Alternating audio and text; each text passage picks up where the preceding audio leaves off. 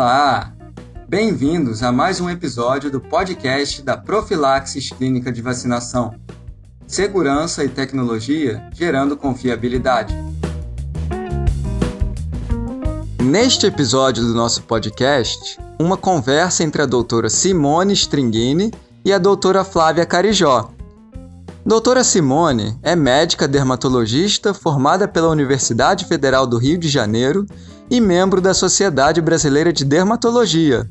Tem mais de 30 anos de experiência trabalhando na área. Já a doutora Flávia é diretora médica da Profilaxis. Bom dia, Simone, seja muito bem-vinda. Prazer conversar com você. Essa nossa conversa era para ter acontecido em outubro, o mês da prevenção do câncer de mama, mas eu acho que agora em novembro ainda é super pertinente essa nossa conversa já que é o mês da prevenção do câncer de próstata. E o que a gente quer saber hoje é a sua nova criação, Instituto Lilás, que foi inaugurado mês passado e que é voltado exatamente para o paciente oncológico, mas, pelo que eu estou entendendo, numa nova área, né? a oncodermatologia estética. Eu queria agradecer, agradecer a participação é, recentemente no meu consultório, eu comecei a receber muitos pacientes, muitas pacientes vindas é, de tratamentos oncológicos, principalmente o câncer de mama. E aí eu fui pesquisar um pouquinho mais sobre o, a pele, o cabelo, a paciente vindo de químio, de rádio. Eu fui pesquisar, porque eu gosto muito de basear meu, meu atendimento em estudos clínicos. E aí, para minha surpresa, eu vi que não existia estudos relacionados à estética é, no paciente oncológico. Então, o paciente oncológico, quando ele tem o diagnóstico, ele vive muito câncer. Então, ele vai para o oncologista, ele vai para o cirurgião oncológico, ele faz a cirurgia, ele trata da químio e ele só procura o médico quando tem complicações ele não, é, é, o médico não atua preventivamente. Então, assim, o que, que a gente vai fazer para essa pele, para não descascar, para não ficar irritada, o cabelo cai, o que, que a gente pode fazer para minimizar esse impacto? E como eu trabalho nessa área de estética há muitos anos, eu vejo que a área de estética impacta muito na qualidade de vida do paciente, impacta muito na autoestima, na vontade de viver. E hoje tem estudos comprovando realmente que quando você melhora a qualidade de vida, você melhora a autoestima, isso tem resultado direto é, no tratamento do câncer. Então, assim, a gente acha que pode ser uma besteira hidratar a pele, mas isso pode dar um conforto para o paciente muito grande e fazer com que o tratamento corra mais tranquilamente. Então, foi a partir daí que surgiu essa ideia do Instituto Lilás. O Instituto vai ser voltado para o paciente oncológico. Então, a pessoa tem diagnóstico, a gente vai fazer o, o acompanhamento antes de começar o tratamento, durante e no pós também. É importante a gente fazer esse acompanhamento, porque a pessoa que passa por um câncer certamente sai diferente, né? Ela, e aí a gente tem todo aquele resgate da autoestima. O instituto vai ser voltado para pesquisa de produtos, pesquisa de tratamento, pesquisa de protocolo, porque quando vem a medicina, vem estudo, vem embasamento científico. E o que eu vi agora no paciente oncológico é o seguinte: ele faz o tratamento com o oncologista, vai para o médico quando tem complicação, mas no meio ele fica meio abandonado, eles ficam perdidos. O que, que eu faço com minha pele? O que, que eu faço com meu cabelo? Meu cabelo está caindo, o que, que eu posso fazer? E aí ele acaba buscando o esteticista. Então eu vi muita paralelo com o que acontecia na década de 90, quando o dermatologista era para tratar a doença e quando você queria tratar estética, você ia para o esteticista. E aí, quando a medicina entrou nessa área de estética e a dermatologia veio com conhecimento, você vê o boom que deu, né? Publicações, conhecimento, tudo. E é interessante também que nas minhas pesquisas eu vi um único, um único artigo é, que foi desenvolvido numa faculdade em 2010, que eles acompanharam clinicamente esse paciente oncológico, só fazendo orientação e hidratando a pele preventivamente, antes do problema acontecer.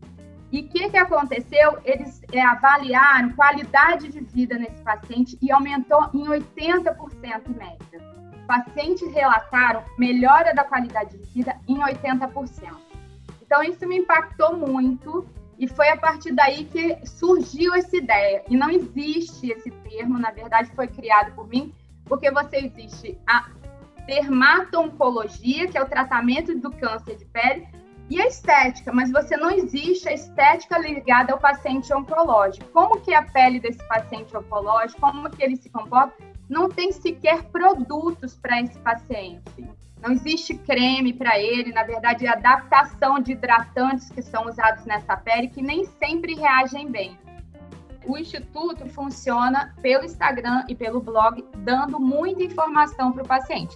Em breve a gente vai ter, acredito que em janeiro, já vamos ter o espaço do Instituto Lilás. Aí sim, com atendimento, com marcação de consulta, com tudo que o paciente precisa, entendeu? No futuro, a gente fazendo parcerias com laboratórios para desenvolvimento de produtos voltados para o paciente oncológico, que ele possa usar durante a quimio, durante a rádio, para melhorar a qualidade da pele.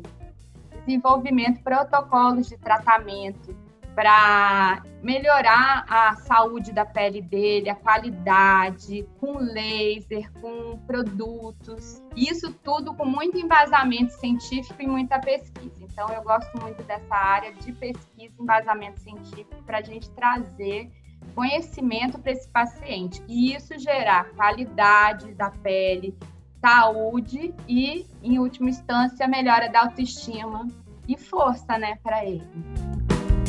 Doutora Simone, e por que esse nome, Instituto Lilás? Primeiro, a gente juntou as cores dos dois é, meses dos principais cânceres que afetam homem e mulher. Então, é outubro rosa e novembro azul, o rosa e o azul da Lilás. E a segunda, a gente pesquisando, viu que na Europa tem uma flor que chama lilas. E essa flor, para florescer, tem que passar por um inverno muito forte. Como o paciente com câncer, ele tem que passar por esse tratamento para ressurgir muito melhor e muito mais forte depois. A gente quis também levar essa mensagem de força, de esperança para esse paciente. O Instagram é arroba Instituto Lilás o blog também, você vai entrar, no Google, Instituto, vai botar Instituto Lilás, e aí lá vão ter vários artigos, entrevistas com diferentes profissionais. Então, já tem entrevista com nutricionista, orientação nutricional desse paciente, que é super importante, com a mastologista.